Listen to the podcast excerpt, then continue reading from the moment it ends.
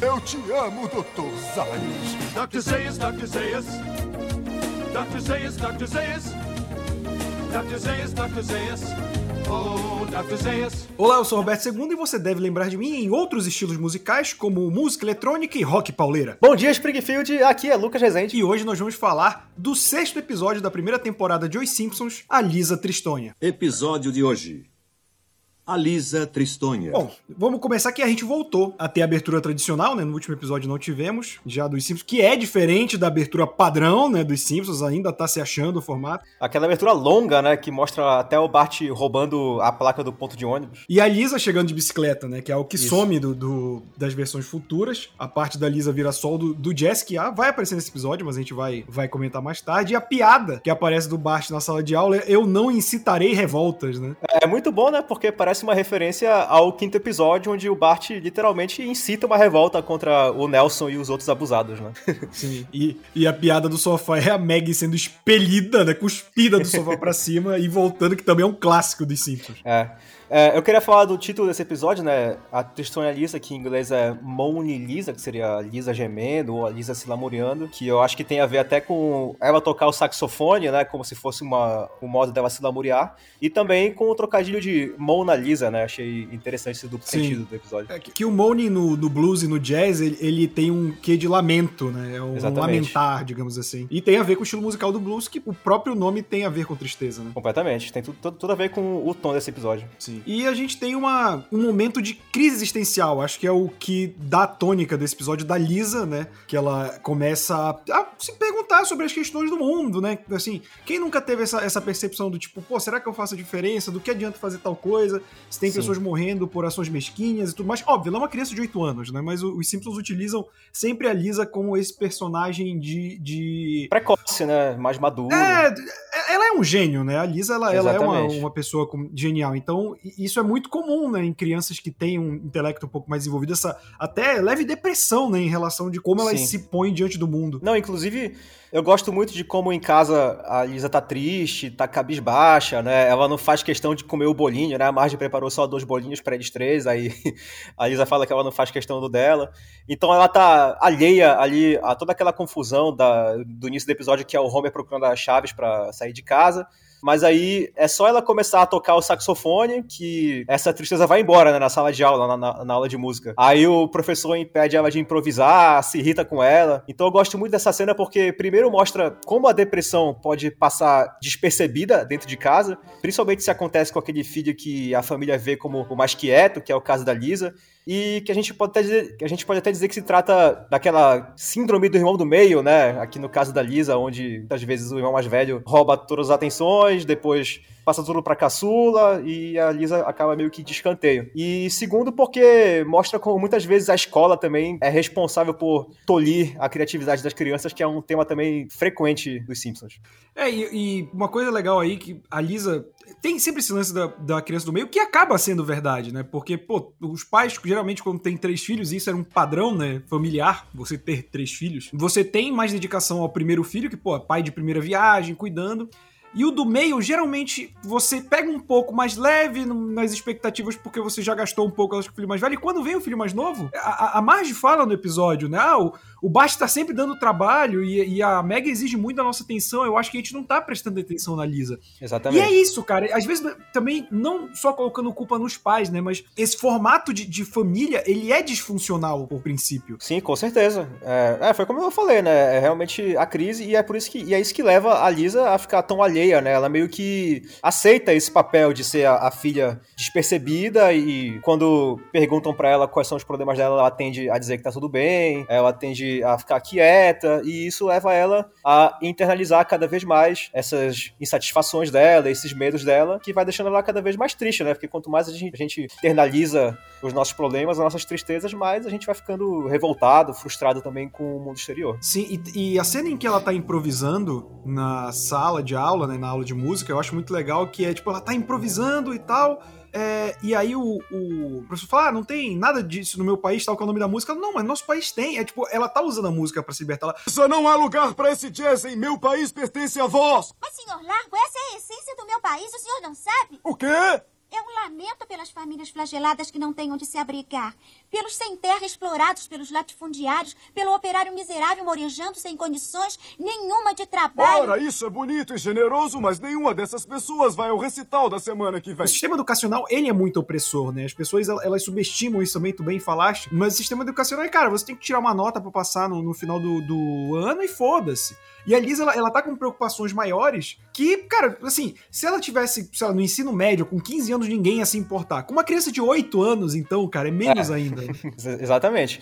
É, eu gosto, já começa a florescer esse lado mais militante da Lisa, né? Ela fala que o salvo dela tem a ver com a tristeza dos sem terras oprimidos pelos latifundiários, as famílias desabrigadas, os operários oprimidos pelos patrões. Então já deixa bem evidente essa veia mais militante dela, que mais pra frente se torna um dos principais traços da Lisa com o decorrer da série, né? Então, só dela usar o saxofone pra tentar expressar todas essas angústias dela e o professor proibir ela de tocar do jeito que ela quer na sala.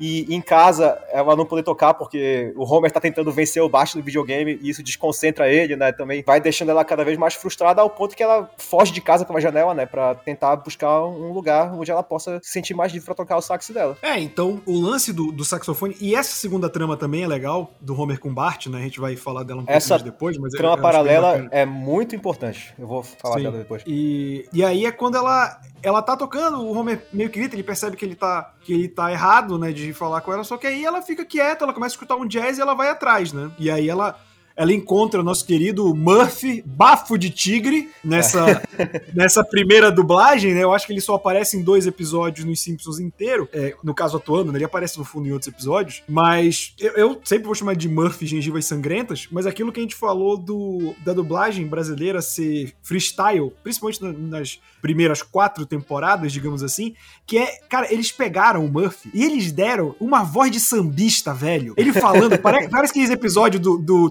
Trapalhões que tá o Mussum e o Tio Macalé. Sabe, os É. dois conversando. É, essa menina mora muito bem. Sabe? É muito Totalmente bom, cara. vantagem, né? É, eu adorei, assim, essa dublagem pro, pro que se propuseram, né? Eu gosto mais da segunda voz, eu vi mais o segundo episódio que ele aparece, mas eu achei legal o estilo que eles deixaram. Você já foi dentista? Já sim. Eu não.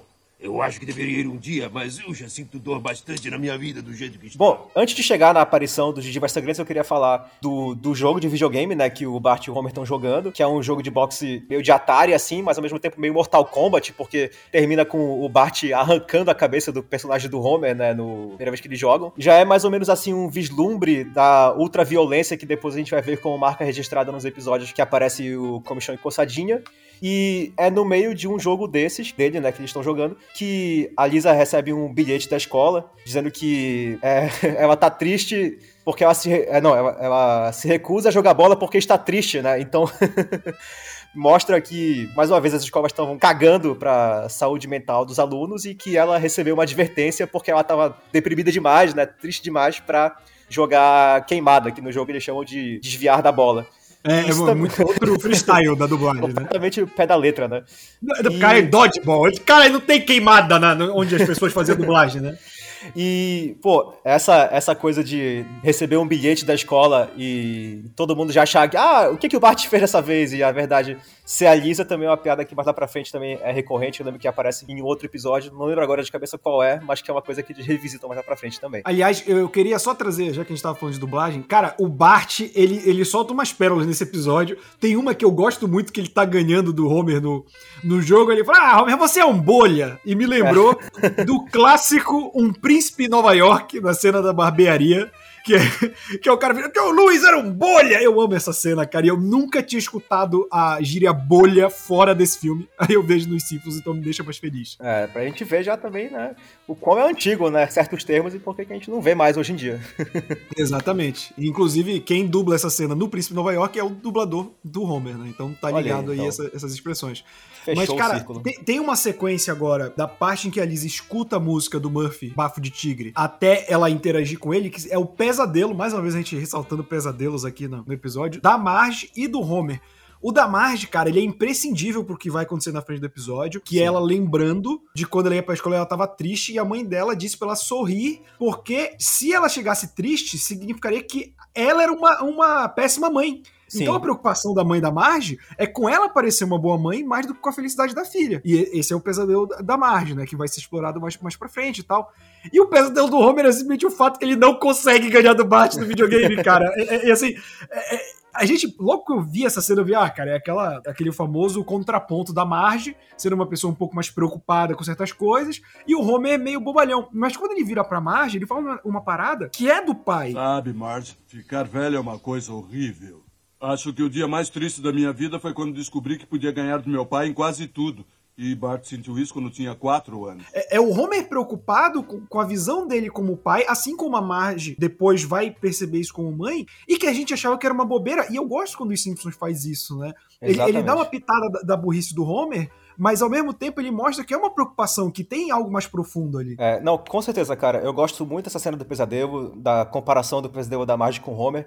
A mãe da Marge falando pra ela: arme um sorriso bem alegre, porque as pessoas sabem o tipo de mãe que você tem pelo tamanho do seu sorriso, né? Então, denota bastante esse egoísmo da Marge, né? E se preocupar com a Lisa estar triste porque as pessoas pensariam que é culpa dela. E também que a Marge teve uma infância difícil, né? Esse é o primeiro vislumbre que a gente tem disso. Não só pela mãe, mas por ela ter crescido irmã mais nova da Pat e da Selma, que só abusavam dela, perturbavam ela. É, mais pra frente também pela descoberta do pai dela ser aeromoço, né? Naquele episódio que ela tem medo de voar, que traumatiza ela profundamente. Então, mostra que a Marge carrega, né, a bagagem emocional dela, da infância que ela teve. E o Homer também, né? Como tu disseste, é, o dia mais triste da vida dele foi quando ele descobriu que ele podia ganhar do pai em tudo. E mostra que a criação do Homer também foi muito marcada pelo modo como o vovô criou ele, já que ele foi pai solteiro, né? A mãe do Homer virou uma hippie terrorista que abandonou a família. E é algo que também é muito mais explorado mais lá pra frente, né? É, E falando da cena da aparição do Gengivas Sangrentos, eu só queria dizer também que a aparição dele parece uma coisa meio assim surreal, né? Como se fosse praticamente um espírito que veio pra salvar a Lisa ou um super-herói, porque ele tá ali tocando, aí a Lisa sai percorrendo a cidade atrás do som e quando ela encontra, tá lá ele sentado na ponte, sob a luz do luar, é uma cena bem poética, assim, bem bonita, como se realmente aquilo ali fosse a fonte da salvação dela, né? Já que a única coisa que parece que deixa ela feliz nesse episódio é tocar o saxofone. E é quando ela E- mais se solta, né, no, no, no blues, que ela canta a Isso. música, né? Ela não Ela só pode- toca ela. ela pode finalmente exprimir né, esses sentimentos dela que estavam internalizados até esse momento no episódio. E antes da gente passar adiante, eu queria falar de uma cena que a gente não, não comentou, que mais uma vez aborda a relação dos Simpsons com a TV, como a gente falou no quarto episódio, né? Que a TV é quem salva a família no final, quando o Homer compra uma televisão nova. E aqui é na cena em que o Bart e a Lisa tentam disputar o amor da Meg, dizendo pra ela ir na direção de quem ela mais gosta. e aí ela vai e abraça a TV, né? mais uma vez demonstra aí a importância da TV numa família de classe média dos anos 90, que é algo que toda a chance que os Simpsons tinham de salientar isso, eles aproveitavam, né? É, e antes da gente ir mais pro Murphy, né, tem a- uma cena que é um clássico dos Simpsons, que é o Bart passando um trote pro bar do Moe, que ele liga pedindo pra falar com o senhor Jacinto. Jacinto quem? Ah, espera aí.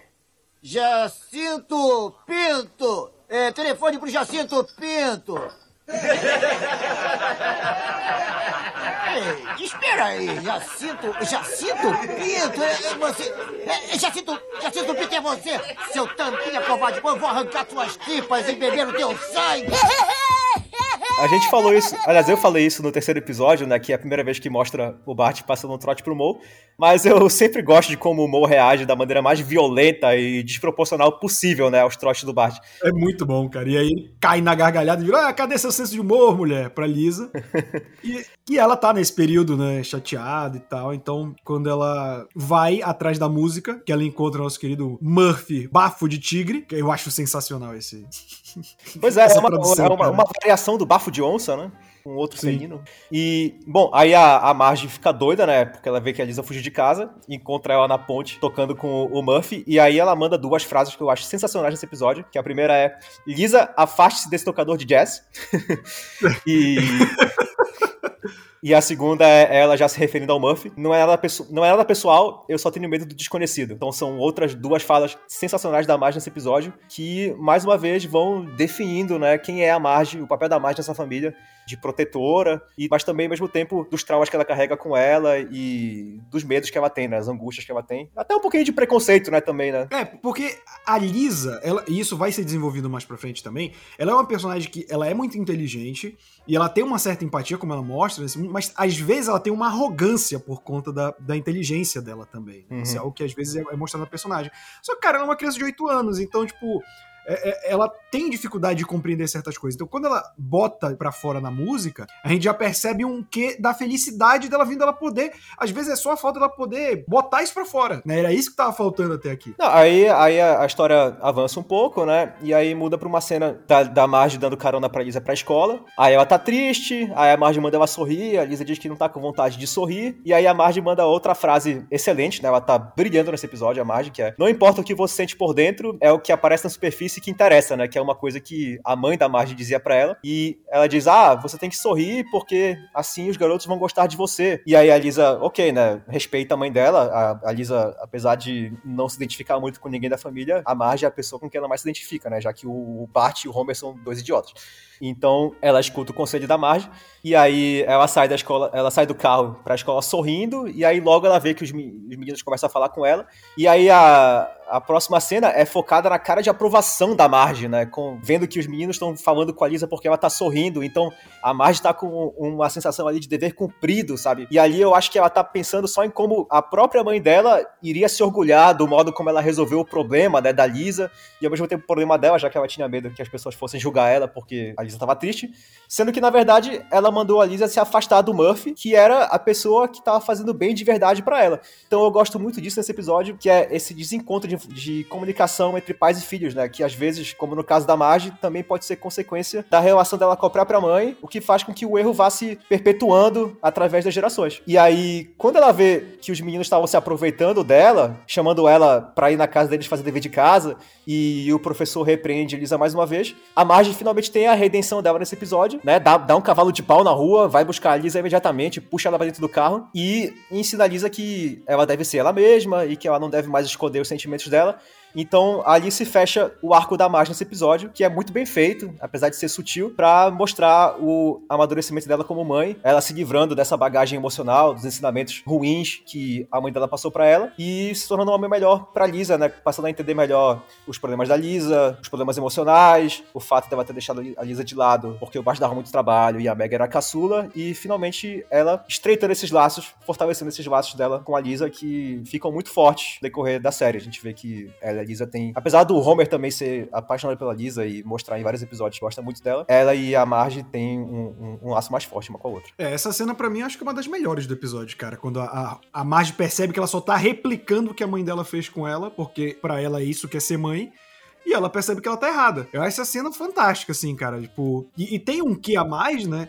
Que é o professor falando, é, ela tem a quem puxar, né? Que tem um pouco Sim. do machismo aí de, de ver a mulher como uma louca, né? E tem o fundo de verdade, né? Porque ele, ok, ele foi machista, mas a, a Marge realmente estava reproduzindo o que a mãe Sim. dela ensinou pra ela. E aí a gente tem no paralelo, enquanto isso, o Homer indo no fliperama. E aí ele, o moleque que é, que é melhor nesse Mike Tyson Punch Out dos Simpsons, né?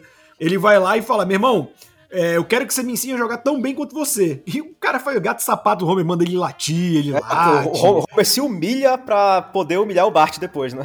Sim. É, é um contraste muito bom, porque essa cena vem logo depois da cena da reconciliação da Marge com a Lisa, né? O Homer fazendo de tudo pra simplesmente vencer o Bart num videogame violento, porque ele já tá com ódio de ter perdido pro Bart quase 50 vezes, e o único objetivo do Homer nesse episódio inteiro é humilhar o Bart no videogame. Então, quando ele passa por essa sessão, né, com o, o garotinho lá que era o melhor do, do fliperama, e ele fica melhor no jogo, ele vai ter a chance de finalmente jogar com o Bart e humilhar dele, e humilhar o Bart no jogo, porque ele tá ganhando. A, a Marge chega em casa, puxa a TV da tomada e tira completamente essa satisfação do Homer, essa vitória dele, ele fica completamente arrasado, chorando no chão. Porque ele não pôde ter a chance de humilhar o Bart de volta no videogame. É, e, é muito bom que depois que ela desliga o Bart, quer saber, mãe? Eu acho que eu vou dar um tempo nesse negócio de boxe virtual por um tempo. É muito bom.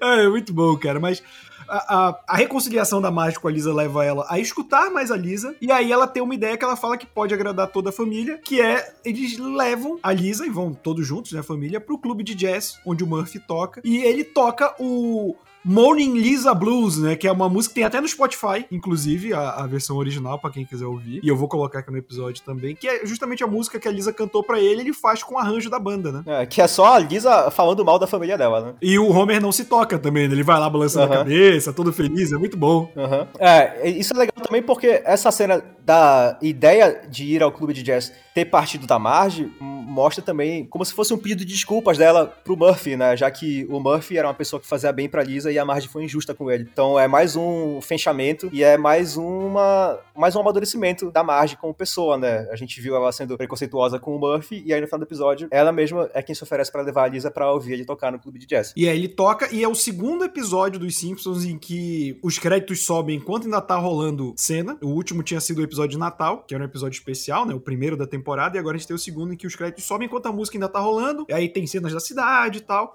E encerra o episódio. E, e assim, acho que eu sei, a gente tava conversando antes de começar a gravar. Foi o meu episódio favorito até aqui, dos que a gente gravou. Sei que pra ti também foi, Lucas. Sim. Por conta disso, né? Eu, eu acho que a gente gosta dos Simpsons pela comédia, cara. Tem episódios que a gente, pô, dói a barriga de rir. Mas o que faz o Simpsons ser diferenciado de outros desenhos, de outras séries, é justamente esses episódios em que a gente consegue dialogar com a vida real, pegar exemplos da nossa vida, por exemplo, pô, é, cansei de jogar videogame com meu pai, jogava muito Mortal Kombat com meu pai. É, lógico que não de uma maneira tão é, Competitiva, né? co- exato, quanto o Homer e o Bart nesse episódio, mas me lembrou muito isso. Ou até mesmo, é, é, eu lembro quando eu era moleque, eu tinha um pouco desse lado da Lisa, lógico, não tão genial, mas de me preocupar com certas coisas que não eram pra minha idade. E, e- e ficar triste por conta disso, sabe? Então esse episódio dialogou muito comigo. Sim. Bom, eu disse no programa passado que o quinto episódio tinha sido meu preferido até então, mas agora eu posso falar com segurança que é esse. Eu sempre tenho uma inclinação forte a gostar dos episódios centrados na Lisa, porque eles abordam umas temáticas mais existencialistas, mais introspectivas, e esse é mais um excelente exemplo disso. Não é à toa que eu digo que o meu episódio preferido da série é o Lisa, a Rainha da Beleza, da quarta temporada. Pode ser que isso mude conforme a gente vai avançando nas temporadas, mas por enquanto ainda é esse. E esse episódio é meu preferido, não é, não é nem só pela jornada da Lisa, que eu gosto bastante, mas como eu já falei antes, esse episódio constrói um arco maravilhoso pra Marge e tem uma trama paralela do Homer com Bart que parece ser superficial, mas apresenta um contraponto, um, um contraste que contrabalanceia bem a relação dos homens da família com a das mulheres da família. A gente vê até uns vesquícios de masculinidade tóxica, né, dessa relação do Homer com Bart, do Homer não poder admitir que o filho é melhor do que, é melhor do que ele, dele ir a extremos pra tentar vencer o Bart e quando isso é retirado dele ele se sente completamente humilhado, arrasado. Então, é um episódio fantástico. E por outro lado, a gente vê a Lisa com a Marge trabalhando a comunicação, trabalhando temas de, de, de traumas familiares e de ensinamentos que são repassados de, de mulheres para mulheres que aos poucos vão se desconstruindo. E são questões que a gente tá aqui com mais de 30 anos na cara e ainda sofre com elas até hoje. Então, realmente, a gente gosta do Simpsons pela comédia. Esse episódio não tem tanta comédia. Eu acho que essa trama do Bart com Homer, apesar dela ser necessária pra trazer o contraponto, ela também deve ter sido pensada pra botar um pouco mais de comédia no episódio, que do contrário ficaria muito pesado. Mas a gente não ri tanto, né? E mesmo assim, ainda é o nosso episódio pra- é, preferido. Então, uma trama completamente pé no chão. Não tem nada de loucura nesse episódio, nada de fora da realidade, como às vezes acontece nos Simpsons. E ainda assim, um episódio maravilhoso, muito bem construído, muito bem escrito, que define muito bem todos os personagens da família. Até um pouquinho a Meg. E com isso a gente encerra, né, nosso sexto episódio do Eu Te Amo, Dr. Zaios. Lembrando sempre que, se você quiser assinar o nosso feed, estamos em todos os agregadores de podcast, no Spotify e no Deezer, toda terça-feira, falando sobre episódio a episódio de Os Simpsons. Até semana que vem. É isso aí, pessoal. Obrigado mais uma vez e fui! Eu sou a luna mais triste do segundo grau.